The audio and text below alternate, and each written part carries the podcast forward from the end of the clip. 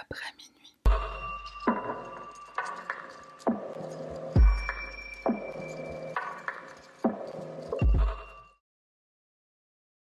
Salutations mon cher panda, moi c'est Sahara, bienvenue sur ma chaîne. Prépare-toi puisque celle-là, elle est euh, conséquente. L'histoire de ce soir se déroule à Charlotte, en Caroline du Nord. Charlotte, c'est une grande ville qui compte aujourd'hui presque 900 000 habitants, c'est énorme. À l'époque où notre affaire se passe, Charlotte est en pleine expansion. La ville connaît donc aussi une épidémie de drogue. Ce que ça veut dire pour les forces de l'ordre, c'est qu'ils vont concentrer leurs efforts sur ce genre de crime. La police est en sous-effectif, hein, ils n'ont pas le budget pour certains euh, secteurs criminels, euh, disons notamment les meurtres, les tueurs en série, et ça, ça va jouer un rôle déterminant dans notre affaire. En titre de cette vidéo, j'aurais pu mettre Que fait la police? Henry Louis Wallace naît le 4 novembre 1965 à Barnwell, en Caroline du Sud. Il est élevé par sa mère qui s'appelle Lottie May Wallace. Sa mère est très pauvre, elle est célibataire. Elle travaille dans une usine de textile pour subvenir aux besoins de sa famille. Et en effet, elle n'a pas que Henry à sa charge, elle a également une fille qui s'appelle Yvonne. Yvonne, elle a trois ans de plus qu'Henri. Ils n'ont pas le même père et bah, leur père c'est des personnes qui sont euh, totalement absentes de leur vie. D'après une source, c'est tout simplement parce que Lotimé ne savait pas qui était le père de ses deux enfants, mais d'après une autre source, c'était des hommes qui ne voulaient pas la responsabilité d'un enfant, en gros des géniteurs et pas des pères quoi. Sous le même toit habite également la mère de Lotimé et les deux femmes ne s'entendent pas, les disputes sont donc très fréquentes. La famille voilà c'est tellement pauvre qu'ils habitent dans une maison où il n'y a pas l'électricité et il n'y a pas l'eau courante. Il s'approvisionne en eau dans un puits qui est pas très loin de la maison. Malgré cet environnement, Henri il va s'en sortir pas trop mal dans ses études. Il est cheerleader dans son lycée, d'ailleurs c'est le seul garçon qui le sera. Il est également élu président du conseil des élèves. Il obtient son diplôme en 1983 et quand il entre à l'université, à ses heures perdues, il est DJ. Il sera DJ pendant quelques temps pour une radio locale et son surnom, son nom de scène, ce sera Night Rider, le cavalier ou le chevalier de la nuit. En 1985, Henry décide de s'engager dans la Navy. Alors faut savoir qu'il grandit avec une mère qui est très très stricte. Cet environnement-là de très discipliné, c'est quelque chose qu'il connaît très bien et dans la Navy donc ça va énormément lui servir. Encore une fois, il s'en sort très bien puisque il n'a aucun problème à suivre les ordres qu'on lui donne sans broncher. Il va même obtenir promotion après promotion. En 1987, il va épouser Maretta Brabham, son amour de lycée. Ils sont amenés à voyager ensemble puisque Henri, dans le cadre de de, la Navy va être souvent muté. Et c'est pendant ces années au sein de la Navy qu'Henry va commencer à se droguer. Il consomme principalement du crack mais aussi d'autres drogues et ça va commencer dans l'état de Washington à Seattle. Et à Seattle, Henry va être arrêté à plusieurs reprises mais jamais condamné, jamais inculpé. C'est à se demander si le fait d'être dans la Navy ça ne lui procure pas des privilèges. Il finira cependant par être inculpé pour être rentré par effraction dans un magasin. magasin qui en plus se trouve être juste à côté de sa base navale, hein, donc le mec ne se foule pas. Il est entré dans cette boutique pour voler des CD de musique, hein. évidemment c'était euh, l'époque pré-Spotify. Henri est condamné à deux années de sursis, deux années qui vont très mal se passer. On a tendance à croire que du sursis, c'est seulement... Euh, une petite tape sur la main, comme je l'ai entendu dans un documentaire Netflix, euh, je sais plus c'était lequel, mais j'ai entendu cette expression-là dans un, dans un documentaire. Le sursis, c'est pas une petite tape sur la main, et surtout selon l'état dans lequel tu te trouves, il y a des états qui vont être plus euh, cléments que d'autres, plus gentils que d'autres. En l'occurrence à Washington pour Henry, et encore une fois peut-être parce qu'il est dans la Navy, le fait qu'il ne se présente pas à ses rendez-vous SPIP, par exemple, il va y avoir aucune conséquence à ça. En anglais, on dit officier de probation, mais en français, on dit SPIP, donc euh, service pénitentiaire d'insertion et de probation. En 1990, Henry revient en Caroline du Sud et là, ça va être la descente aux enfers pour lui. Il est accusé d'avoir kidnappé et violé une jeune fille de 16 ans. L'enquête va le mettre hors de cause, mais Henry en perd son travail. Il travaillait comme euh, opérateur chimique chez Sandoz, une société qui s'appelle Sandoz. Je sais pas si on dirait opérateur chimique en français, mais c'est la traduction que je te donne. La société Sandoz avant de cette enquête pour des faits qui sont très graves et décide de licencier Henri. Un peu plus tard, en 1991, sa femme Maretta demande le divorce. Faut savoir qu'avant d'épouser Henri, Maretta avait un enfant d'une précédente union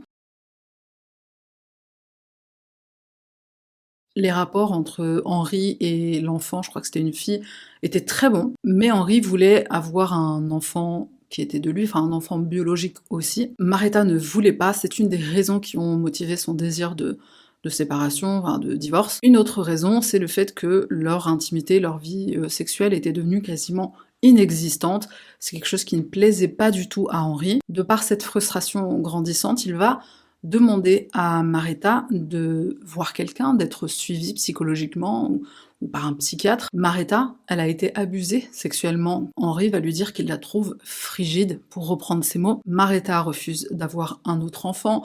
Elle refuse de voir un psy pour se faire euh, soigner de sa frigidité. Henri se retrouve divorcé. Il retourne habiter avec sa mère et avec sa sœur Yvonne, qui est toujours à la maison. C'est une sorte de retour à la case départ qu'il va très mal vivre. Il va passer de petit boulot en petit boulot et en général dans des restaurants et il finit par être embauché comme manager chez Taco Bell. Pour les personnes qui ne connaissent pas, Taco Bell c'est une chaîne de fast-food américaine qui sert de la nourriture mexicaine mais très américanisée. Si un jour t'as l'occasion d'y aller, prends une quesadilla au fromage. Machallah, c'est délicieux. Henri travaille donc chez Taco Bell, il est manager, il fume du crack ses heures perdues, hein, pourquoi pas. Il va rencontrer une charmante jeune femme qui va devenir sa petite amie et qui va être mère de sa fille, donc son désir d'être papa va être enfin satisfait. Pourtant, la descente aux enfers continue pour Henri qui va sombrer de plus en plus dans la drogue. En 1989-90, Henri va faire la rencontre de Tachanda BTA. Leur mère travaille ensemble dans la même usine, ils se rencontrent donc et Henri va avoir un coup de foudre. Il tombe sous le charme de cette jeune lycéenne de 18 ans. Tachanda, qu'on surnomme Shan, elle n'est pas intéressée, elle refuse ses avances, mais parfois elle accepte qu'Henri la dépose en voiture. Un jour du mois de mars 1990, Shan est en voiture avec Henri, mais il ne la dépose pas là où elle souhaite être déposée. Il l'emmène dans les bois. Quand une phrase se termine par il l'emmène dans les bois, tu sais tout de suite que ça va pas bien se passer. Henri demande à coucher avec Shan, bien sûr, elle refuse. Il va sortir une arme à feu, la pointer vers elle et il va lui dire Tu vas faire ce que je te dis, sinon regarde ce que j'ai. Après l'avoir violée, Henri lui demande si elle va raconter ce qui vient de se passer. Elle répond oui, mais très vite elle se ravise et elle lui assure que non, elle ne dira rien à personne. Henri, bah, il n'a pas confiance, hein, il préfère la tuer pour s'assurer que son crime restera impuni. Il étrangle Shan et il la dépose sur la banquette arrière de sa voiture, mais Shan revient à elle. Et pourtant, Henri, il est grand, il est costaud, mais étrangler quelqu'un, c'est pas aussi facile qu'on le voit à la télévision euh, en deux secondes et euh, ça y est, c'est terminé. Henri s'y reprend une deuxième fois et pour s'assurer que le travail est bien fait, il va tailler les veines de la jeune femme et il va aussi lui trancher la gorge. Avec un cutter, hein. oui, il avait amené un, cutter avec lui. C'est à se demander s'il avait pas prévu que euh, ça allait peut-être pas se passer comme il avait imaginé, quoi. Henri se débarrasse ensuite du corps en le jetant dans une mare. Shan sera retrouvée des semaines plus tard et pendant toute cette période, elle est considérée comme une personne disparue. Henri va figurer en pole position dans la liste des suspects puisqu'il a été vu par des témoins en présence de la jeune femme en compagnie de Shan le jour où elle a disparu. Son véhicule sera fouillé, on n'y trouve absolument rien, pas même un cheveu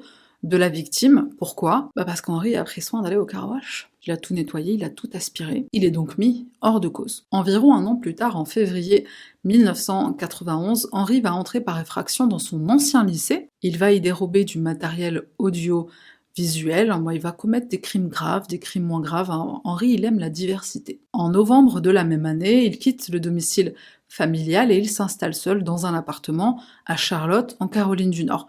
Alors, faut savoir que Charlotte, c'est à la frontière entre la Caroline du Nord et la Caroline du Sud, donc c'est pas très loin. Quelques mois plus tard, en mai, Henri va croiser le chemin de Sharon Lenz. Sharon est dealeuse et prostituée. Il fait appel à ses services. La jeune femme monte à bord de son véhicule. Ils font ce qu'ils ont à faire, puis Sharon demande paiement. Henri va la payer, mais pas avec des sous, il va la payer avec des coups. Il va la tabasser à mort. Il se débarrasse de son corps sur les rails d'un chemin de fer, et son corps sera retrouvé quelques jours plus tard. Aucun lien ne sera fait avec la première victime, avec Shan, parce que le mode opératoire n'est pas le même. Mais comme tu le sais sûrement, un tueur en série, au début, bah, il se cherche. C'est un peu comme un artiste hein, qui sait pas trop quoi choisir entre euh, gouache, acrylique et peinture à l'huile. Donc tu essaies différentes choses et puis tu choisis un médium et tu te perfectionnes en général. En 1992, Henri va faire la rencontre d'une jeune femme qui s'appelle Cédie McKnight, ils vont se mettre en couple. Sadie, elle habite en colocation avec une jeune femme qui s'appelle Caroline Love, c'est son amie. Toutes les deux travaillent dans le même restaurant, Bojangles. Alors Bojangles, c'est une autre chaîne de fast-food dont la spécialité est le poulet cajun. Cajun, cajun, je sais pas comment on dit, c'est l'épice qu'on trouve beaucoup dans le sud des États-Unis. Leur deuxième spécialité, c'est ce qu'ils appellent le biscuit. Alors c'est pas le petit lu de Belin, hein, c'est un, biscuit. Je sais pas pourquoi il s'appelle ça biscuit. C'est un genre de scone en fait à l'anglaise. Je suis désolée mais je suis obligée de faire des parenthèses bouffe dans cette, dans cette vidéo. J'ai jamais eu aussi faim en préparant euh, un script. Anyways, donc on reprend. Caroline Love, la colloque de Cédie, le matin du 19 juin 1992, elle ne se présente pas au travail. Le manager du restaurant contacte alors sa sœur Cathy pour demander des informations, espérant va bien. Ça fait même deux jours que Caroline n'est pas venue travailler, le 18 juin aussi, elle devait bosser donc la veille. Son manager inquiet demande après son employé auprès de sa famille. Cathy, tout de suite alertée, se rend chez sa sœur, elle entre dans l'appartement, elle ne voit rien d'anormal a priori, hein, elle ne trouve pas sa sœur évidemment. Elle décide alors de laisser un petit mot à sa coloc Cédie, elle l'informe du fait que personne n'a de nouvelles de Caroline depuis deux jours. Puisque Cédie habite avec elle, peut-être qu'elle a des informations, donc elle lui laisse un petit mot. Cédie s'inquiète à son tour, puisque ce n'est pas dans les habitudes de sa coloc et amie de partir sans prévenir, de ne pas donner de nouvelles pendant aussi longtemps. Avec Katie, elles vont se rendre au commissariat pour signaler la disparition de Caroline Love et elles sont accompagnées de qui? La police ouvre l'enquête et on commence par interroger le manager du restaurant. Il va confirmer l'avoir vue pour la dernière fois le soir du 15 juin. Il se souvient d'un détail important, c'est le fait qu'elle lui ait demandé de lui faire de la monnaie sur un billet de 10 dollars. Elle avait l'intention de faire sa lessive. Aux États-Unis, parfois il y a des laveries je crois que c'est même tout le temps le cas, il y a des laveries dans les immeubles où les gens habitent, enfin des immeubles euh, d'habitation quoi. Souvent ça reste quand même payant comme dans une laverie classique, mais c'est des laveries qui sont uniquement euh, à disposition des habitants. Et c'est un détail qui aura son importance. Le cousin de Caroline va également être interrogé. Il confirme l'avoir déposé chez elle le soir du 15 juin et il n'a rien remarqué d'anormal. L'appartement de Caroline et Cédie est fouillé et on remarque que les draps des lits ont disparu. Et ils ne sont pas dans la machine à laver qui est pleine du linge des deux jeunes femmes. Dans la résidence, on retrouve donc euh, la machine dans laquelle se trouve le linge de Caroline et dit Le linge n'a pas été lavé, donc la machine qu'elle prévoyait de faire ce soir-là, elle ne l'a jamais faite. Caroline a donc probablement disparu le soir du 15 juin. Son corps sera retrouvé deux ans plus tard. Huit mois après la disparition de Caroline, c'est au tour de Shona Hawk d'être la victime de notre charmant Harry, un ami qui te veut du bien. Le 19 février 1993, Sylvia Sumter rentre du travail, elle va dans la cuisine pour préparer le dîner pour elle et sa fille, Shona. Sa fille n'est pas à la maison et Sylvia va remarquer quelque chose d'étrange elle n'a pas pris avec elle son sac à main et son manteau. Pourtant, c'est l'hiver, il fait froid, où est-ce qu'elle a pu aller sans son manteau en plein mois de février, et aussi sans son sac à main que normalement elle emmène toujours avec elle? Sylvia téléphone à Daryl, le petit ami de sa fille, qui répond ne pas l'avoir vu de la journée. Sylvia téléphone ensuite au Taco Bell, où sa fille travaille. Shona est étudiante, elle travaille à côté à temps partiel comme c'est le cas de beaucoup d'étudiants et elle travaille chez Taco Bell. Le manager au téléphone répond à Sylvia que ce soir-là, Shona ne travaille pas. C'est d'ailleurs pour ça qu'il était prévu que Shona aille récupérer son filleul à la sortie de l'école. Le filleul, personne n'est allé le récupérer. Shona rappelle Daryl, elle est complètement paniquée. Le jeune homme se rend chez elle et l'aide à fouiller la maison à la recherche du moindre indice. Il remarque que dans la salle de bain, le tapis est complètement mouillé. Le rideau de douche, il est à moitié tiré et il est plutôt transparent. Daryl pense apercevoir quelque chose derrière, il tire le rideau et il découvre le corps de Shona qui gît dans la baignoire. Elle est nue, sa tête est sous l'eau et ses yeux sont ouverts. On prononcera son décès à son arrivée à l'hôpital, bien que sa mort ait eu lieu chez elle. Lors de son autopsie, on découvre que Shona a été violée avant sa mort. On trouve des traces de coups sur son corps, mais ce n'est pas ça qui l'a tuée. Elle a été étranglée. Bien sûr par notre cher Henri, qui en plus aura le culot de se présenter aux funérailles de sa collègue. parce que c'est comme ça qu'il a rencontré, il travaille avec elle. Je le rappelle, Henri est manager chez Taco Bell. Donc c'est comme ça qu'il fait la rencontre de la pauvre Shona. Le soir du drame, Henri se rend chez Shona pour discuter. Il a besoin d'une épaule pour pleurer, puisqu'en effet il vient de se disputer avec sa petite amie Cédie mais cette fois c'est une très grosse dispute. Il confie donc ses peines à son ami et collègue Shona, ou en tout cas c'est le prétexte qu'il utilise pour se rendre chez elle afin de la violer et de la tuer. Avance rapide au mois de juin 1993, une jeune femme de 24 ans, Audrey Spain, qui elle aussi travaille chez Taco Bell, ne se présente pas au restaurant deux soirs d'affilée. Hein. donc c'est le même contexte que Caroline Love. Le manager du restaurant tente de lui téléphoner, il tombe sur répondeur et il va faire la même chose qui s'est passé. Pour Caroline, il va contacter sa famille, mais sa sœur ne répond pas non plus. Il va décider, après le travail un soir, de passer devant chez elle en voiture. Alors là, je dois avouer que j'ai trouvé ça hyper chelou. En France, si tu te présentes pas au travail un jour et que ton, ton manager ou ton responsable il passe devant chez toi, je sais pas, c'est bizarre, non? Et si c'était un abandon de poste, ça veut dire que t'es obligé de t'expliquer si tu le croises, quoi ou si tu la croises. Après, aux États-Unis, j'ai l'impression que c'est quelque chose qui est beaucoup plus normal. C'est pas la première fois que je suis dans ce cas-là de euh, le patron appelle ou la manager euh, euh, demande des nouvelles et envoie même la police pour vérifier si tu vas bien. Donc un abandon de poste aux États-Unis, j'ai l'impression que c'est pas trop possible. Donc le manager d'Audrey passe devant chez elle, il constate que sa voiture est garée devant l'immeuble, il frappe à la porte, il n'a pas de réponse, le lendemain, il décide de contacter le responsable de la maintenance de la résidence dans laquelle elle vit. Il demande à ce qu'on intervienne puisqu'il est très inquiet du bien-être de son employé. Un homme de la maintenance va se rendre à l'intérieur de l'appartement de la jeune femme et il va découvrir le corps d'Audrey. Elle est nue sur son lit dans sa chambre. L'autopsie confirme la cause du décès, la strangulation. Cette fois-ci, le tueur a utilisé les vêtements de la jeune femme qu'on retrouvera autour de son cou, son t-shirt et son soutien-gorge. Le soir du drame, Henri se présente chez Audrey pour lui soutirer des informations. Je précise de nouveau qu'ils sont euh, collègues, hein, ils se connaissent, donc il vient, il frappe chez elle, salut, ça va, elle le laisse entrer. Il lui demande ensuite de lui donner le code du coffre-fort du restaurant, puisqu'il pense qu'elle le connaît, elle ne le connaît pas, donc elle lui dit, et à ce moment-là, il lui demande ses coordonnées bancaires. Dans un premier temps, Audrey refuse. De toute façon, elle vient de rentrer de vacances, elle lui dit que sur son compte en banque, il n'y a pas d'argent. Henri l'étrangle, là on connaît la suite. Et détail important, c'est que Henri va lui donner un bain. Il va la laver de toutes les preuves de son euh, passage c'est quelque chose qu'il a également fait avec Shona, c'est la raison pour laquelle on la retrouve dans la baignoire. Malgré le mode opératoire qui est le même, la strangulation, malgré l'appartenance ethnique de nos victimes, elles sont toutes noires, malgré le fait que deux d'entre elles travaillent chez Taco Bell, malgré le fait que ces meurtres ont lieu dans l'est de la ville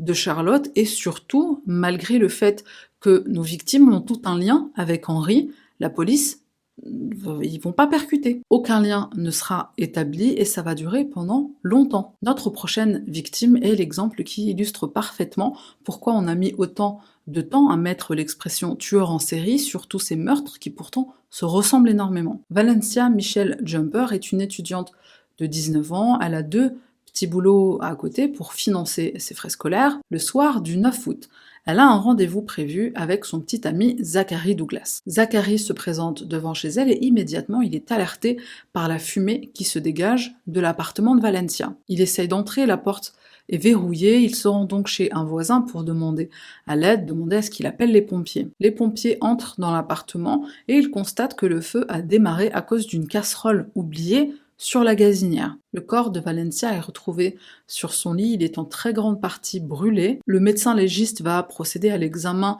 de sa dépouille et il va conclure que la mort a été provoquée par brûlure thermique. En effet, il ne trouve pas de fumée dans les poumons ou dans la gorge. En général, quand on est victime d'un incendie, on va mourir asphyxié par la fumée plutôt que directement par le feu et par brûlure. Ici, bien sûr, ce n'est pas le cas, mais ne trouvant rien d'autre, le médecin légiste pense que Victoria est morte de brûlure sévère dans son sommeil. Ce qu'il s'est réellement passé, c'est qu'Henri s'est présenté chez elle ce soir-là. Valencia se trouve être l'amie d'Yvonne, Yvonne qui est, je le rappelle, la grande sœur d'Henri, et c'est un lien qui sera établi bien plus tard. Henri passe donc voir l'amie de sa sœur. Très vite, il va lui faire des avances. La jeune femme refuse et elle se dirige vers le téléphone pour rappeler Yvonne et lui dire euh, Ton frère, il est chelou. Henri l'attrape par derrière, il va la traîner dans la chambre où il va la violer et la tuer. Dans une autre version, Henri se serait rendu chez Valencia pour discuter de ses problèmes de couple avec Cédie, hein, comme il l'avait fait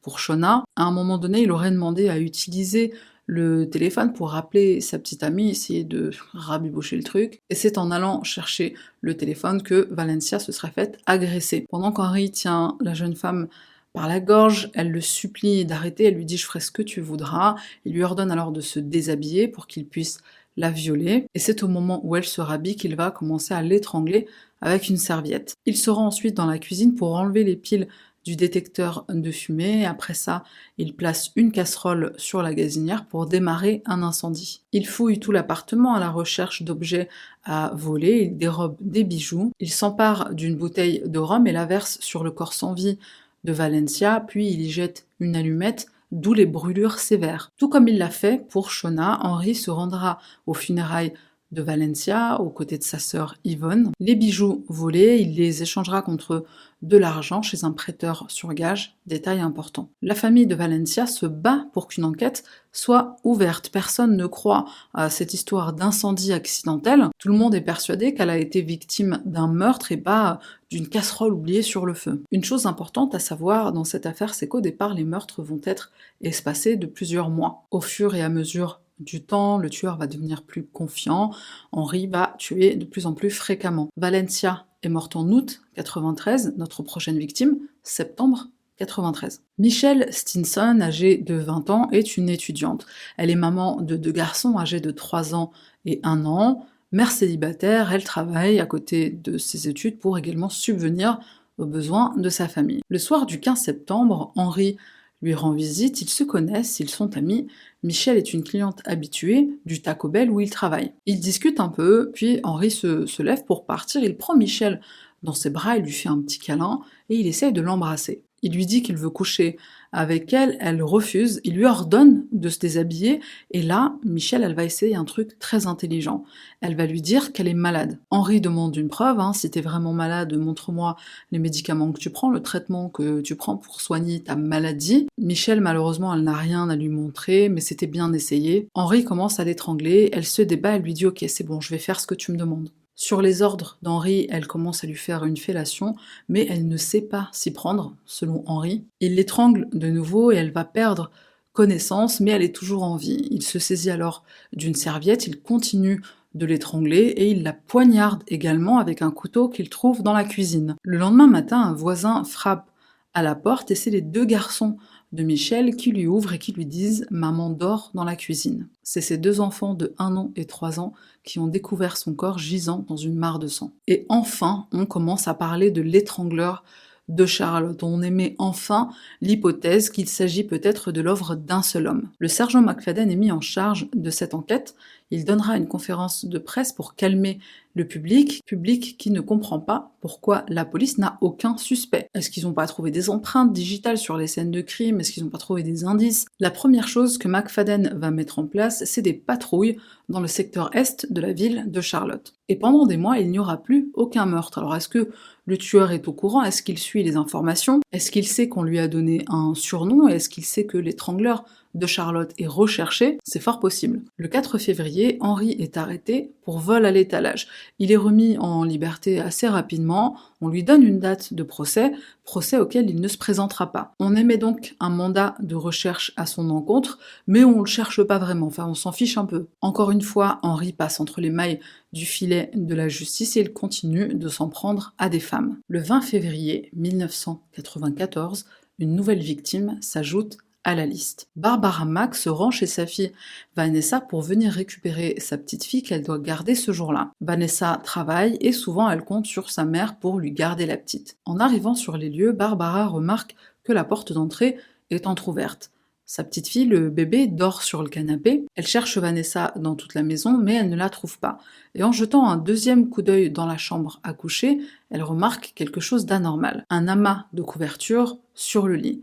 Vanessa est en dessous de la couverture, elle est nue et elle a une tête d'oreiller autour de son cou. Barbara court chez le voisin pour appeler la police et le premier officier qui arrive et voit le corps de la jeune femme comprend tout de suite qu'il s'agit probablement de l'étrangleur de Charlotte. Vanessa est la sœur d'une collègue d'Henri de chez Taco Bell. La veille, il était venu lui rendre visite dans le but de lui voler de l'argent pour acheter de la drogue. Ah oui, ça coûte cher ce truc. Vanessa n'a pas d'argent sur elle, Henri lui demande alors sa carte bleue et son code secret. Elle lui donne ce qu'il demande et on connaît la suite. Henri prend ensuite un taxi, il s'arrête à un distributeur automatique, il n'arrive pas à faire de retrait, Vanessa lui a donné un faux code. Shah. Le sergent McFadden continue son enquête sans se soucier du lien entre ces trois victimes, entre Audrey Spain, entre Shona Hawk et Vanessa Mack. Le lien entre ces trois personnes, c'est Taco Bell. Le sergent va interroger les criminels du secteur Est, de la ville de Charlotte, il va également interroger les familles des victimes, bien sûr. Il est à la recherche d'un trait commun entre elles, peut-être un endroit où elles ont l'habitude de se rendre, euh, les écoles, est-ce qu'elles fréquentent les mêmes écoles puisque certaines sont étudiantes, etc. Et c'est au mois de mars que l'enquête va prendre un tournant. Henri ne prend plus les mêmes précautions que d'habitude, il ne donne plus de bain à ses victimes pour les nettoyer des preuves, il ne se débarrasse pas de toutes les empreintes digitales, et surtout il devient très impatient. Il va commettre trois meurtres en trois jours. D'abord, Betty Jean Bocom. Betty travaille chez Bojangles, hein, on se souvient, Bojangles c'est là où travaillaient Sadie et Caroline Love. Betty ne se présente pas un jour, hein, même histoire que nos précédentes victimes. Le manager téléphone à la jeune femme, il téléphone à sa famille, pas de réponse, pas de nouvelles. Il contacte alors la police qui va se rendre chez elle et qui va la retrouver dans son appartement. Elle est sur son lit, elle est allongée sur le ventre, elle est habillée, pas comme les autres victimes qui ont pour la plupart été retrouvées nues. Par contre, elle aussi a une serviette enroulée autour de son cou. Henri est entré chez elle avec comme prétexte le besoin de passer un coup de téléphone. Lorsqu'elle tourne le dos, il commence à l'étrangler en lui demandant la combinaison du coffre-fort du restaurant dans lequel elle travaille. Betty va résister pendant 30 minutes puis elle va finir par céder. Elle lui donne la combinaison du coffre-fort, ce qui ne va pas empêcher Henri de continuer de l'étrangler, puis de la violer. À un moment, Betty lui demande pourquoi tu fais ça, et Henri lui répond je suis malade, je ne peux pas m'en empêcher, j'ai besoin de faire mal aux autres. Plus tard, Henri dira que Betty lui aurait aussi dit Je te pardonne, tu as besoin d'aide. Bon, à ce stade, il était juste en train de la. Enfin, d'étrangler, mais euh, pas pour la tuer, quoi. Il, il la tenait par la gorge, quoi. Donc, soit elle a dit ça pour euh, lui dire écoute, tu m'as étranglé, euh, voilà, c'est pas grave, allez, on, passons à autre chose et rentre chez toi, laisse-moi tranquille. Ou alors c'est quelque chose qu'Henri euh, dit plus tard pour essayer d'excuser ses actes, hein, en mode même mes victimes, elles ont compris que j'allais pas bien, même mes victimes, elles me disaient t'inquiète, on, on, te pardonne. Je précise qu'on est à un moment où Henri est en train de plutôt tenir sa victime par la gorge que de l'étrangler. Je sais pas, pour moi le mot étrangler c'est vraiment serrer la gorge jusqu'à que la personne meure, quoi. Quand Henri est en train d'étrangler une personne, souvent c'est étrangler pour contrôler, pour tenir la personne, pour la maîtriser et pour lui ordonner de faire des choses bah, qu'elle a pas envie de faire. C'est pas forcément étrangler dans le but de tuer. En tout cas, pas dans les euh, premières, euh, premières minutes, quoi. Je sais pas si c'est clair. Donc pendant que Henri est en train de la tenir par la gorge, de la maîtriser par la gorge, il lui demande de lui faire une fellation. Elle a essayé de refuser au départ, puis elle a fini se mettre à genoux et encore une fois, elle a fait quelque chose d'intelligent comme une précédente victime.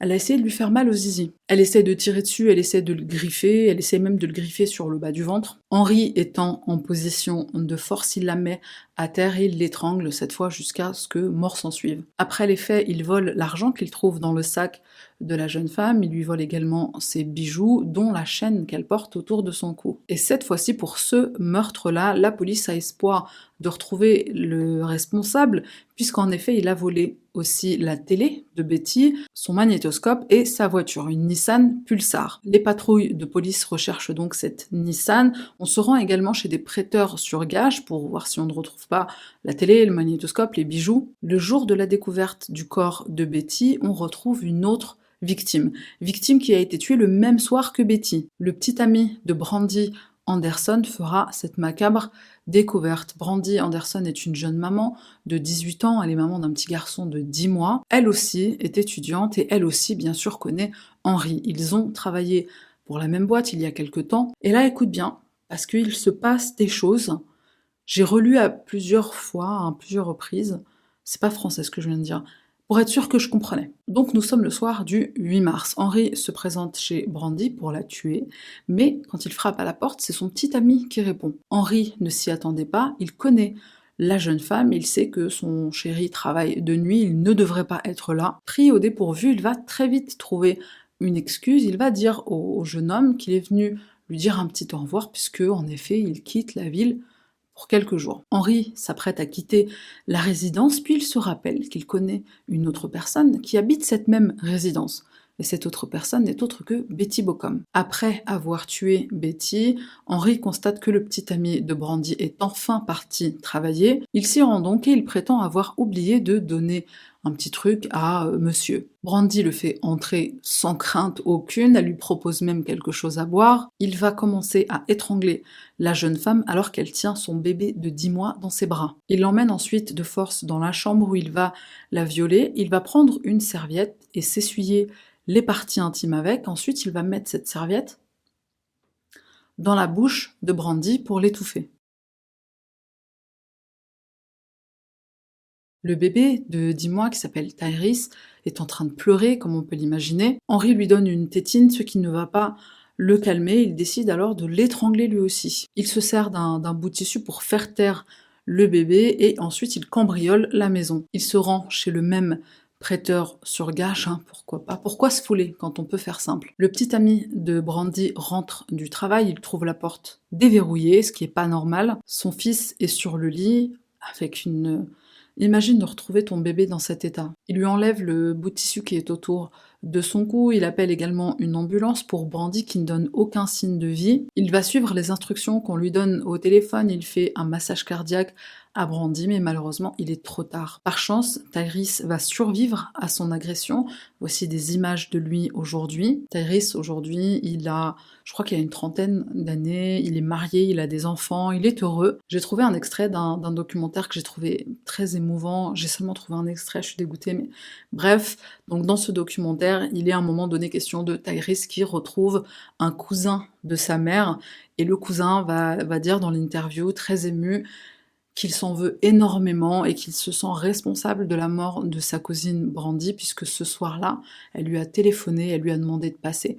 Et donc il dit à, son petit cousin, donc Tyrese, le fils, de, le fils de sa cousine, il lui dit si j'étais passé, si j'avais accepté de passer, il se serait pas passé ce qui s'est passé. Évidemment, Tyrese le console et lui dit euh, bah, tu peux pas t'en vouloir pour ça, c'est pas ta faute, quoi. Après ces deux meurtres, donc le meurtre de Betty Bocom et de Brandy Anderson, bon, là, il va commencer à se passer des choses. Pour que la police fasse enfin le lien entre toutes ces victimes, il aura fallu que deux d'entre elles meurent dans le même immeuble. Le lendemain de la découverte des corps de Betty et Brandy, le sergent McFadden réunit son équipe. On débriefe sur les informations réunies les victimes ne se connaissent pas, elles ne fréquentaient pas les mêmes endroits, pas les mêmes écoles, mais quatre d'entre elles travaillaient dans le même restaurant, Shona et Audrey chez Taco Bell et Caroline et Betty chez Bojangles. Les autres victimes connaissent Henri soit directement, soit indirectement, par sa sœur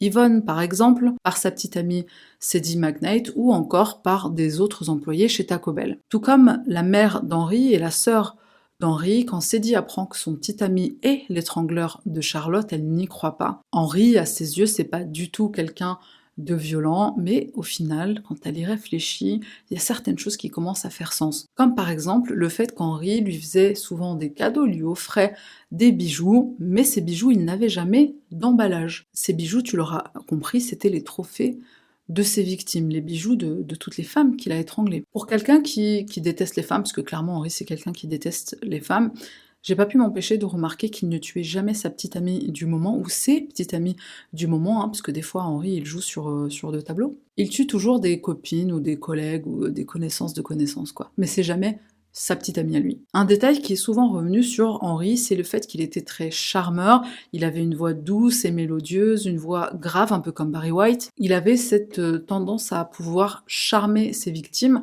alors pas les charmer au point qu'elles acceptent ses avances, mais les charmer dans le sens où elles étaient en, totale confiance en sa présence. La police interroge de nouveau les familles des victimes, cette fois en demandant la liste de toutes les personnes qu'elles connaissent. Et sur trois des listes, on va retrouver le même nom, Henri Louis Wallace. Bravo la police, vous avez retrouvé le tueur après une dizaine de meurtres. Le pire, c'est que c'est pas fini. Le 11 mars, la voiture de Betty est retrouvée. La fameuse Nissan Pulsar, elle a été abandonnée quelque part sur un parking. Cette fois, on a une empreinte sur le coffre. Bien sûr, c'est celle d'Henri. Ça confirme ce qu'on sait déjà. Au passage, le mec a quand même pris le temps d'effacer ses empreintes sur le volant, euh, les portières, tout ça. Le lendemain, Henri est arrêté, c'est-à-dire le 12 mars, et ce même jour, le jour son arrestation, on découvre le corps d'une onzième victime.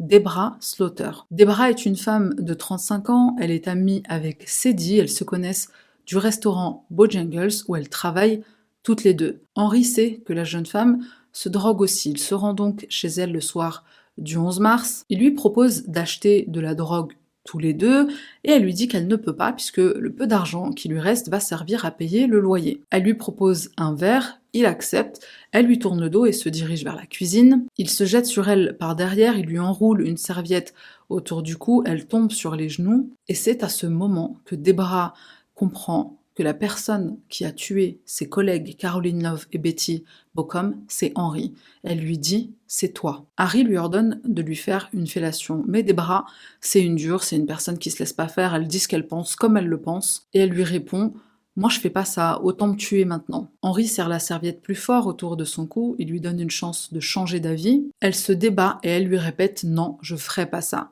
Henri va la violer. Ensuite, il lui demande de se rhabiller et il lui demande de vider son sac à main. La jeune femme se balade souvent avec un couteau. En effet, la famille de Debra lui dit toujours de faire attention quand elle est seule.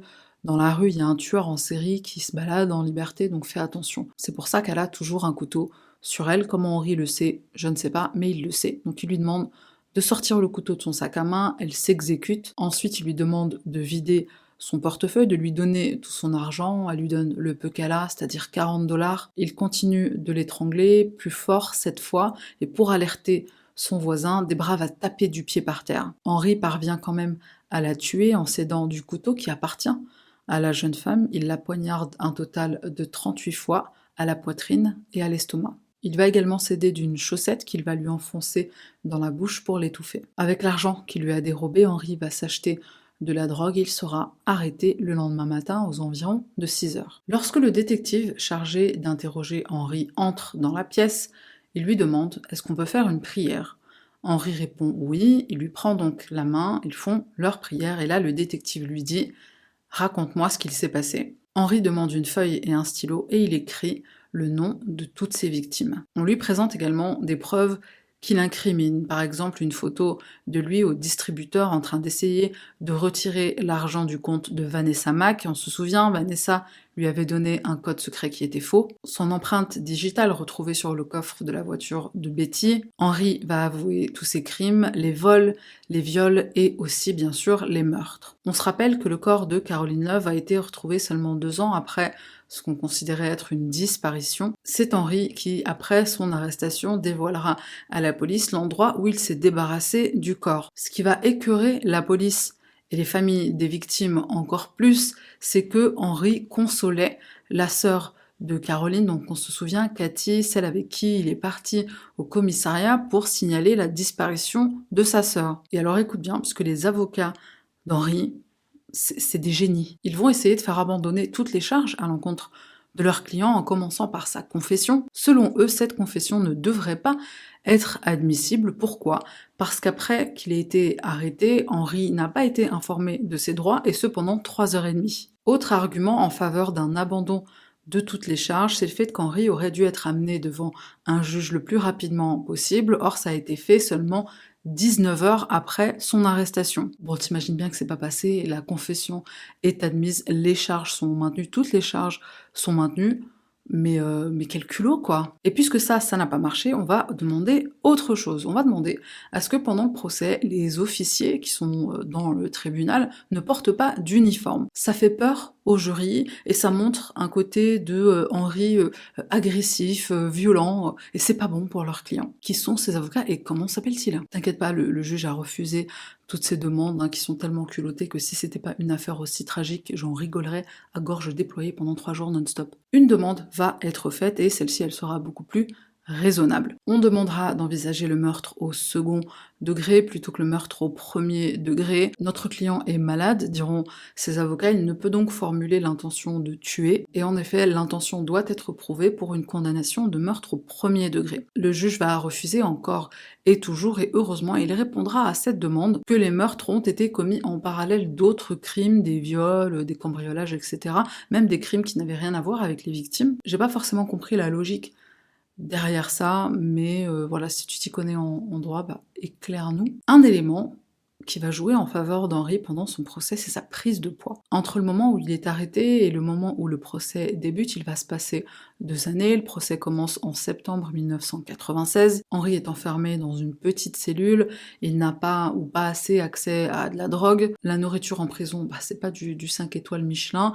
Il ne fait pas de sport, donc il prend du poids. Il arrive au tribunal avec des lunettes, en plus, hein, il a le look d'un lycéen qui se fait harceler à l'école, ce qui ne l'empêchera pas d'être déclaré coupable de 9 des 11 meurtres. Il est également déclaré coupable de tentative de meurtre sur la personne de Tyrese, on se souvient, c'est le fils de Brandy Anderson, Henry Wallace risque la peine de mort et pour se défendre, il va citer un verset de la Bible. Et lorsque vous êtes debout faisant votre prière, si vous avez quelque chose contre quelqu'un, pardonnez, afin que votre Père qui est dans les cieux vous pardonne aussi vos offenses. Mais si vous ne pardonnez pas, votre Père qui est dans les cieux ne vous pardonnera pas non plus vos offenses. La Caroline du Sud est un des États qui fait partie de ce qu'on appelle la Bible Belt, la ceinture biblique des États-Unis. Beaucoup de gens y sont très croyants, donc bien joué d'avoir essayé de sortir un verset, mais personnellement, je trouve que c'est un verset qui montre vraiment l'arrogance du personnage. Ok, j'ai tué, ok, vous m'avez attrapé, mais vous avez tout intérêt à me pardonner si vous voulez aller voir votre Jésus au paradis, parce que vous n'êtes pas innocent non plus. Bon, c'est limite s'il leur a pas dit, il y a que Dieu qui peut me juger, laissez-moi sortir. À ce jour, Henri est toujours dans le couloir de la mort. Bon, c'est quelque chose que j'arrive pas à comprendre. Pourquoi on condamne des mecs à mourir, mais on les laisse quand même vivre jusqu'à 80 ans? Henri va trouver l'amour en prison, hein, pourquoi pas, il épouse une ancienne infirmière le 5 juin 1998. L'heureuse élue s'appelle Rebecca Torrijas. Malheureusement, je n'ai pas trouvé deux photos d'elle. Elle a une cinquantaine d'années, Henri a 32 ans, l'amour n'a pas d'âge. Sont-ils toujours mariés? Je ne sais pas. Il y a une série télé qui a été faite sur euh, l'affaire euh, de l'étrangleur de Charlotte, série qui s'appelait Bad Henry. Et en parlant de série télé, je suis en train de recommencer à regarder Mindhunter, série pour laquelle je l'ai dit sur Twitter, mais s'il vous plaît, venez, on se cotise pour une saison 3, quoi. Pourquoi il n'y a pas de saison 3 De le dire, franchement, j'ai envie de pleurer. Petit spoiler, je suis obligée, puisque du coup, c'est pour ça que ça m'a fait penser à, à Henry. Les questions de Ed Kemper, et bien sûr, je n'ai pu m'empêcher de faire un parallèle avec Henry Wallace. Ils avaient tous les deux des mères qui les rabaissaient. Rabaisser, que dis-je, il faudrait inventer un autre mot pour ce genre de, de daronnage extrême. C'est quand même une façon de, de daronner ton gosse euh, qui, peut être puni par la loi, qui devrait être puni par la loi, ou qui probablement l'est déjà, hein, parce que c'était pas des trucs... Euh, dans le cas d'Ed Kemper, par exemple, sa mère le faisait dormir dans le sous-sol de la maison, sur un matelas euh, par terre... Voilà. Dans le cas d'Henri, sa mère, elle l'engueulait quand il était petit, il était encore bébé, il faisait caca, pipi dans ses couches comme tout bébé, et elle l'engueulait à cause de ça. Elle lui faisait également porter les vêtements de sa sœur, Yvonne. Alors je sais pas si c'était par extrême pauvreté, par manque de moyens, mais apparemment il portait des vêtements de fille et il était trimballé euh, dans le quartier comme ça. De la façon dont je l'ai lu dans les articles, c'était vraiment pour se moquer de son fils. Un autre événement dans son enfance qui va beaucoup traumatiser Henri, c'est son père. Un jour, il finit par demander, ce qui est normal, hein, un jour il finit par demander à sa mère qui il est, et pourquoi il n'est pas présent dans sa vie, sa mère lui répond Arrête de poser des questions stupides. Un jour, son père va téléphoner à la maison. Il va lui annoncer qu'il veut passer le voir, il veut venir voir son fils. Henri est heureux, il est aux anges. Il l'attend le lendemain pendant des heures, le lendemain encore pendant des heures, et son père ne viendra jamais. Pendant son incarcération, Henri va donner une interview à la télévision pour une chaîne de télévision, et dans cette interview, il va parler du fait qu'il était terrifié par sa mère. Elle le battait régulièrement, elle se moquait de lui, elle le rabaissait constamment. L'analyse qui sera faite par euh, des experts sur le personnage d'Henri, c'est qu'il avait une haine profonde envers sa mère, envers plus tard sa femme aussi. Cette haine s'est généralisée envers toutes les femmes. Et il dit lui-même que quand il violait et tuait ses victimes, il ne voyait pas la victime, il voyait sa mère. C'est d'ailleurs ce qu'il cherchait chez toutes ces femmes. Il cherchait des traits de caractère de sa mère ou de sa femme, c'est-à-dire des femmes qui ne l'aimaient pas comme lui les aimait. Et c'est pour ça que c'était jamais euh, bah, sa femme, ça aurait pu être sa femme, c'était jamais sa petite amie du moment ou même ses petites amies euh, à côté de l'officiel. Il fallait que ce soit des femmes qui refusent ses avances, donc des femmes qui n'acceptaient pas de l'aimer comme lui voulait être aimé. Et ces mères qui traitent leurs enfants de, de la façon la plus abjecte qui soit, c'est encore une fois un argument qui alimente le côté environnement. La fameuse question, est-ce qu'on est tueur ou est-ce qu'on devient tueur? Autre événement marquant dans l'enfance d'Henri, c'est sa première expérience sexuelle. Il a seulement 8 ans, c'est avec une jeune fille du quartier, elle est un petit peu plus âgée que lui. Il sait que sa mère l'apprend, elle est au courant, elle finit par être mise au courant, et là où il pense qu'elle va l'engueuler, qu'il va se prendre une raclée, elle se moque de lui et lui dit « aurais pu trouver une fille plus jolie ». Autre événement déterminant dans l'enfance d'Henri, c'est quand il a environ 10 ans et qu'il est témoin du viol en réunion d'une jeune fille de son quartier. Il se rappelle qu'elle était suspendue, que un groupe de garçons était autour d'elle et que alors, enfin, chacun son tour la violait. Et cette position de force dans laquelle ce groupe de garçons se trouvait face à cette jeune fille, c'est exactement ce que lui a reproduit plus tard à l'âge adulte avec toutes les femmes qui ont été ses victimes. Lors de l'interview qu'il donne, il dira même qu'une de ses victimes à un moment donné s'était mise à pleurer et qu'il a adoré ça. C'était pour lui un symbole de sa toute puissance envers cette jeune femme. Dira plus tard au téléphone à sa mère quand elle l'appelle dans les débuts de son incarcération, euh, après les premières, euh, premières semaines ou premiers mois, elle a dit qu'elle ne voulait plus avoir affaire à lui, elle a arrêté de lui rendre visite, elle a arrêté de lui téléphoner, mais au départ, donc elle l'appelait de temps en temps et un jour il lui a dit qu'il était soulagé de s'être fait arrêter. Est-ce la raison pour laquelle il est devenu moins prudent, plus impatient sur les derniers meurtres. Une chose qu'on peut dire pour la, défense de la police de Charlotte, qui a très mal géré cette affaire, c'est que dans les années 90, l'expression serial killer est encore plutôt récente, disons. C'est une époque à laquelle il y en a encore beaucoup qui pensent qu'un tueur en série, c'est ce qu'on appelle en anglais un drifter, une sorte de vagabond, un mec qui euh, qui parcourt le pays, quoi. L'idée que ça puisse être un membre de, ta communauté, de, la communauté dans laquelle il, il, il commet ses crimes, c'est difficile à accepter. L'idée qu'il soit noir est encore plus difficile à accepter. On attribue parfois à tort le titre de premier tueur en série noir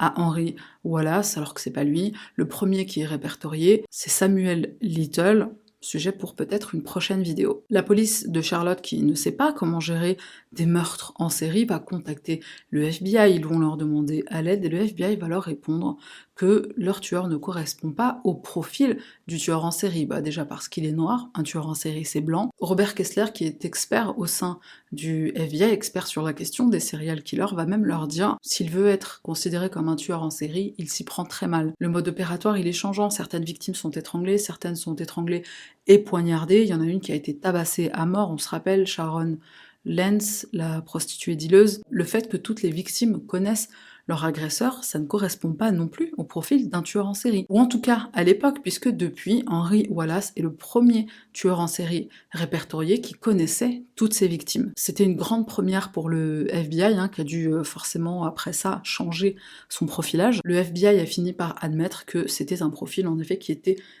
complètement différent de ce qu'il connaissait jusqu'à présent. En plus, Henri a ce côté euh, charmeur où il est gentil, il va consoler les familles des victimes, il va aller aux funérailles, etc. C'est du jamais vu pour la FBI à cette époque. À cette période où les meurtres ont lieu, faut savoir que la ville de Charlotte a à peu près 300 homicides sur les bras. Ils n'ont que 6 détectives dans le département des homicides. Donc t'imagines bien qu'à 6, euh, c'est presque impossible de résoudre des meurtres. En tout cas autant. Une chose intéressante que Henri a dit à, la police pendant qu'il était interrogé, c'est le fait qu'il lui arrivait de retourner sur les lieux d'un crime, d'un meurtre. Dans le cas de Caroline Love, il dira que c'était pour se rappeler, pour ne pas oublier euh, là où il s'était débarrassé du corps. Encore une fois, si t'as regardé Mindhunter, tu te rappelles probablement de l'épisode où il est question de gratification sexuelle en retournant sur euh, la scène d'un crime. D'après une source, Henri aurait avoué plus tard, pendant son incarcération, avoir tué d'autres femmes pendant qu'il était dans la Navy. Donc à chaque fois qu'il était sur une nouvelle base, bah, il avait des victimes un peu partout. Donc il avait à un moment donné, apparemment, ce côté-là de, vagabond et de tuer euh, au fur et à mesure de ses euh, vagabondage. On estime le nombre total de victimes à 20. Alors pour information, aux, dernières nouvelles, Henri a fait appel de ces condamnations, enfin de ces sentences peine de mort. Tous ces appels ont été rejetés. encore une fois, je crois qu'il va, mourir de cause naturelle, le mec. Je suis contre la peine de mort, mais je suis aussi pour la logique. Donc en fait, enlevez-la parce que si elle sert à rien, euh, bah ça sert à rien. Voilà qui conclut cette vidéo. On termine avec un petit random item review. Ça faisait longtemps je crois. Je vais pas recommander la marque que je porte là en ce moment même parce que je suis un peu déçue. Dans l'ensemble, c'est vrai que j'adore le concept, les cils magnétiques, les fossiles magnétiques. Alors oui, je débarque, je viens de découvrir, enfin c'est pas que je viens de découvrir, mais je viens de d'essayer quoi. Je suis une merde, je sais pas comment poser des fossiles, j'arrive jamais, ça, ça part toujours. Pourtant j'achète la bonne colle, hein. j'achète la bonne colle et j'ai des cils qui sont ouais plutôt corrects, on va dire. J'ai des marques qui sont ouais plutôt correctes, mais j'arrive jamais à les placer euh, bien, correctement et tout. Donc les cils magnétiques c'est c'est ce qu'il me faut à moi et c'est très facile. J'ai acheté en magasin, donc en, supermarché, euh, c'était quoi 10 balles peut-être, 10, 12 balles. Donc c'est vrai que c'était pas non plus de la super qualité, mais si t'as investi, je pense peut-être une vingtaine d'euros dans des cils qui sont magnétiques, et eh ben franchement, c'est la vie quoi. Tu mets comme un trait d'eyeliner avec le... Bah on dirait du, eyeliner euh, noir, sauf que c'est un truc qui est magnétique et qui va donc appeler les fossiles. Et après les fossiles en fait, ils se... Bah c'est magnétique, donc ça magnétise en fait. Si tu connais une marque qui est de, bonne qualité, que tu as déjà testé, bah, je t'invite à, laisser un, commentaire puisque je suis toujours en, quête. Mais j'adore le concept. Donc voilà, c'est tout pour moi. Merci d'être resté jusqu'à la fin de cette longue vidéo. J'ai pas encore fait le montage, mais je crois qu'elle va être euh, très longue. Merci. Merci aux personnes qui sont membres. Et abonne-toi si c'est pas déjà fait. C'est tout pour moi. Et on se retrouve la semaine prochaine pour une nouvelle affaire. Bye.